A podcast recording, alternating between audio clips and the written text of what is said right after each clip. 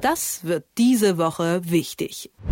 In ziemlich genau anderthalb Monaten, nämlich in 46 Tagen, da ist Bundestagswahl. Und was haben wir nicht alle schon gelesen von der spannendsten Bundestagswahl aller Zeiten? Ja, so mag es wahrscheinlich auch sein, aber der Wahlkampf, der war so gar nicht spannend. Bisher, denn dann kam das hier. Wer Armin Laschet und die CDU wählt, wählt eine Politik, die Reiche reicher und Arme ärmer macht. Kandidierende, die die CDU an den rechten Rand rücken. Erzkatholische Laschet-Vertraute, für die Sex vor der Ehe ein Tabu ist. Und so geht das noch ein bisschen weiter. Das ist ein Wahlkampf-Werbespot der SPD, was ihr da gerade gehört habt. Wären wir nicht im Radio, sondern im Fernsehen, dann hättet ihr dazu noch eine Matrioschka-Puppe gesehen, aus der ein CDU-Politiker nach dem anderen ja quasi auftaucht. Also die SPD, die teilt mal so richtig gegen den bisherigen Koalitionspartner aus. Und ob das so eine gute Idee ist, darüber spreche ich jetzt mit Tagesspiel-Herausgeber Stefan Kastorf. Schönen guten Morgen nach Berlin. Guten Morgen. Stefan, im Rahmen dieses Spots fiel ja sofort und auch sehr oft der Begriff des Negative Campaigning, also dass ein politischer Gegner schlecht gemacht wird, um das eigene Ansehen zu erhöhen. Ist bei diesem Spot auch wirklich der Fall, oder? Ja, eindeutig. Wobei das natürlich schon auch clever gemacht ist. Dieser Spot wird ja nicht offiziell geteilt von der SPD, wird nicht von der Werbeagentur, die ihn produziert hat, geteilt, sondern verbreitet sich. Und dazu trägt natürlich auch die CDU bei, die die Aufmerksamkeit erstmal ordentlich darauf gelenkt hat. Aber so geht das halt in Zeiten von Social Media. So macht man das. Die, das nennt man den sogenannten Streisand-Effekt. Also Barbara Streisand hat mal so einen Effekt erzeugt, als sie äh, gegen einen Fotografen geklagt hat und hat gesagt, er habe ein Bild von ihrem Anwesen gemacht und damit wusste man erstmal, dass es ihr Anwesen ist. Das war vorher gar nicht klar. Und so ist das jetzt bei diesem auch. Da muss man sagen, das verbreitet sich ja viral enorm. Hat es Sie denn überrascht, dass die SPD jetzt so harte Geschütze auffährt? Denn wir dürfen ja auch nicht vergessen, sie ist nun auch schon wieder seit acht Jahren Koalitionspartner der CDU. Ja, sagen wir mal so, wir haben doch die ganze Zeit nach Amerika geblickt und haben dann gedacht, oh Mensch, so macht man das aber nicht, wie Donald Trump das mit seinen Gegnern macht. Also Crooked Hillary, betrügerische Hillary und Low Energy Jab und was er auch, die ganze Sleepy Joe zu Joe Biden was er da alles gesagt hat, um die Menschen herabzusetzen. Und dann dachte ich, hm, Mensch, also auf der einen Seite sind wir dagegen und dann fängt sowas an. Außerdem ist derjenige, den Sie da aufs Korn genommen haben, Nathanael Leminski, nun wirklich, ja, der ist nun wirklich nicht so, wie Sie ihn da beschreiben. Aber äh, ich finde den, die Tendenz nicht gut. Ja, ich weiß, die SPD muss sich was einfallen lassen und ja, ich weiß, die Zeiten sind andere geworden, aber sowas, in Amerika nennt man das Character Attack. Also die Angriffe auf den Charakter auch von Menschen oder Parteien, das finde ich nicht okay. Nun hat ja die SPD kürzlich die Selbstverpflichtung der Bundestagsparteien zum fairen Wahlkampf unterzeichnet. Was würdest du denn sagen? Ist das, was sie da jetzt gemacht haben, noch fairer Wahlkampf oder wurde da doch schon ein Tabu gebrochen? Nee, das ist kein fairer Wahlkampf, das meine ich, das ist ein Tabubruch.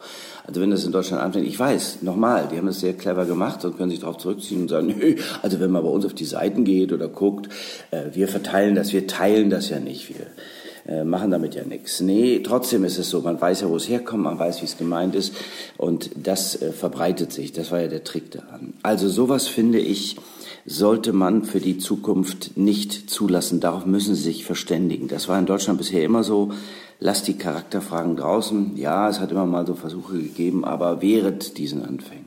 Kannst du dir denn erklären, warum die SPD in so einem Spot jetzt nicht selbst sich in den Mittelpunkt stellt, sondern eine andere Partei? Also ist das bewusst gemacht, um sich vom bisherigen Koalitionspartner vielleicht abzugrenzen und vielleicht auch gar nicht so dumm? Oder ist es eher selbstentlarvend und zeigt womöglich auch, dass sie nicht genug eigene Themen haben?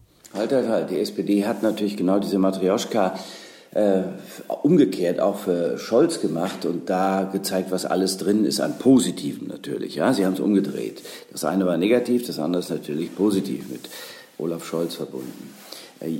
Sagen wir so, die Härte gegen die CDU wundert mich jetzt nicht, weil die CDU taumelt.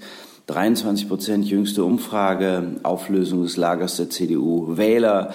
Armin Laschet wird immer unbeliebter, ist noch unbeliebter als Kanzler, denn Annalena Baerbock, äh, Scholz ist weit vorne, die, die SPD nimmt zu. Lange Rede, kurzer Sinn. Wenn die SPD vor den Grünen landet, dann könnte sie eine andere Regierung anführen wollen. Mindestens könnte sie es versuchen. Rot, Rot, Grün oder Rot, Grün, Gelb, wenn es dann reichen sollte. Obwohl die Gelben, also die Freien Demokraten schon gesagt haben, sie würden sowas nicht machen. Egal, das Thema ist heiß.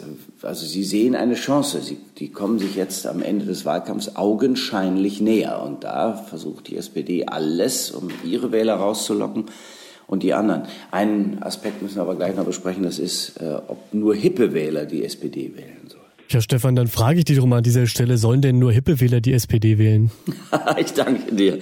Also, LGBTQI ist alles wichtig. Ja, das ist in diesen Zeiten herausragend wichtig. Aber es gibt noch die anderen. Die sind einfach nur katholisch oder die sind einfache, einfache Wähler der Sozialdemokraten und haben äh, mit, mit, der, mit der Entwicklung der Gesellschaft möglicherweise ihre Probleme, aber sind richtig Soziale und Demokraten. Und die dürfen Sie nicht vergessen. Da gibt es nämlich auch tatsächlich Menschen, die sind noch gläubig.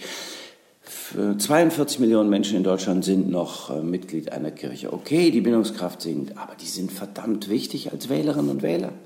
Und da gibt es ja auch Beauftragte bei der SPD. Ich meine, vergessen wir nicht, also Inga Griese ist eine Bundestagsabgeordnete, ist für die, ist für die Kirchen zuständig. Na, die wird sich aber, die wird sich aber wundern, was da jetzt äh, passiert ist. Oder Franz Müntefering, denken wir mal an den, der war Oberministrant und katholisch. Und daraus hat er auch nie ein Hehl gemacht, der ist auch gläubig. Ja, die darf man nicht verprellen. Und katholisch ist katholisch, erzkatholisch gibt es sowieso nicht. Und was Nathanael Liminski, um diesen Namen nochmal zu nennen, ges gesagt hat, abgesehen davon, was Jahre her ist, ist Lehrmeinung der katholischen Kirche, kein Sex vor der Ehe. Das war bis zur Pille im Übrigen auch eine äh, Rettung für die Frauen vor äh, Kindern, die sie nicht haben wollten. Das muss man nicht gut finden, das kann man alles gaga finden und sagen, ach du lieber Gott, aber diese Menschen gibt es.